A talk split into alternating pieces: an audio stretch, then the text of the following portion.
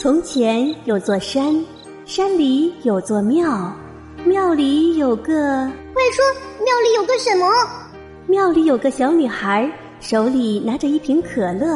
然后呢？她打开瓶盖的时候，所有的能量都汇集到女孩的身上。哇哦！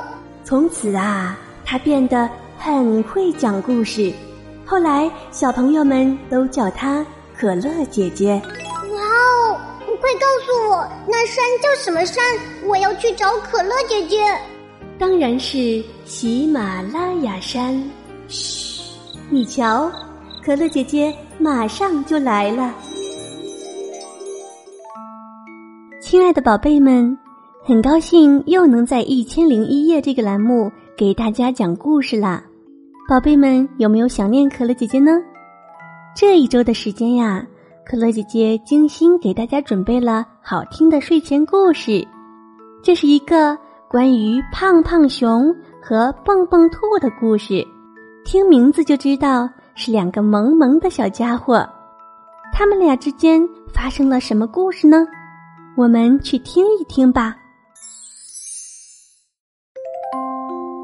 胖胖熊家里有许多图画书，有大本的。小本的，有彩色的，还有黑白的。胖胖熊每天从幼儿园回家就看他的图画书，他有时一个人看得哈哈大笑，有时呢，那些惊险的故事让他紧张的透不过气来。蹦蹦兔家里一本图画书也没有，因为他的爸爸出远门了，妈妈。没有钱给他买书。有一天，蹦蹦兔在幼儿园里给老师和同学们讲了一个大灰狼和棉花娃娃的故事，故事可好听了。鸵鸟老师问蹦蹦兔：“这个故事他是从哪里听来的？”蹦蹦兔说：“这是他从图画书里看来的。”傍晚。回家路上，胖胖熊缠住蹦蹦兔，一定要和他交换图画书看。胖胖熊觉得蹦蹦兔的图画书一定比他的更好看。蹦蹦兔说：“好啊，带上你的图画书来草原上找我吧。”胖胖熊赶紧回家，他拿着许多图画书来到草原找蹦蹦兔换书看。胖胖熊把图画书交给蹦蹦兔，说：“你的图画书在哪儿？”蹦蹦兔说：“我的图画书可棒了，我带你去看。”蹦蹦兔把胖胖熊带到草地上，请他躺下，瞧着蓝蓝的天空。蹦蹦兔问胖胖熊：“你瞧。”那朵灰灰的云像不像大灰狼？嗯，像，像极了。你瞧，那朵白白的云像不像棉花娃娃？嗯嗯，像，像极了。过了一会儿，大灰狼又变成了一座小山，棉花娃娃呢，变成了蓝蓝的大海上的一叶小白帆。胖胖熊看得出神了，他说：“蹦蹦兔，你的图画书真好看，它们还会变来变去呢。还有更好看的呢，在哪里？”蹦蹦兔又把胖胖熊领到小池塘边上，蹦蹦兔和胖胖熊并排坐在一棵大树底下。蹦蹦兔说。看吧，这也是我的图画书。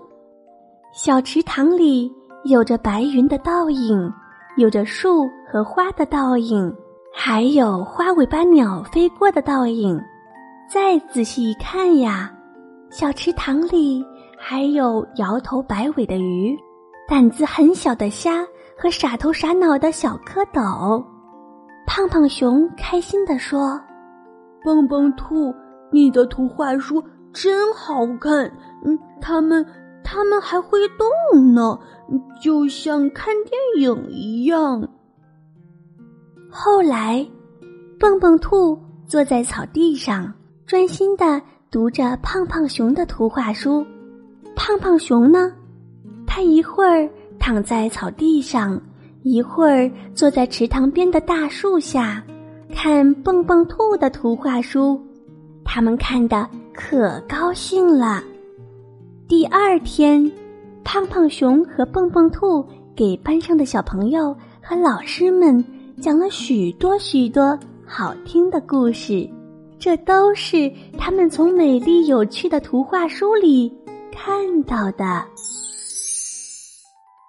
故事结束了，可爱的蹦蹦兔虽然没有一本属于自己的图画书，可是它一点儿也不为此感到沮丧。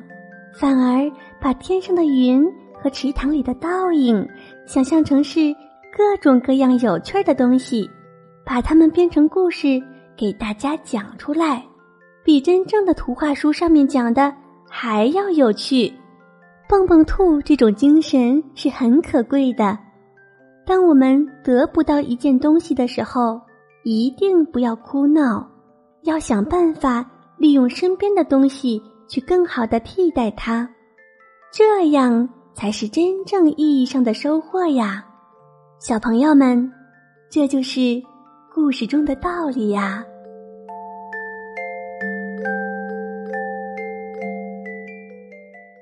听完故事没烦恼，做个快乐乖宝宝，宝贝不哭也不闹，可乐姐姐陪你笑。学会道理，懂礼貌，小宝贝们睡觉觉。夜晚世界真奇妙，明天故事会更好。关注微信公众号“姐姐动态”，早知道。我们的公众微信是 f m t 八可乐姐姐。呵呵。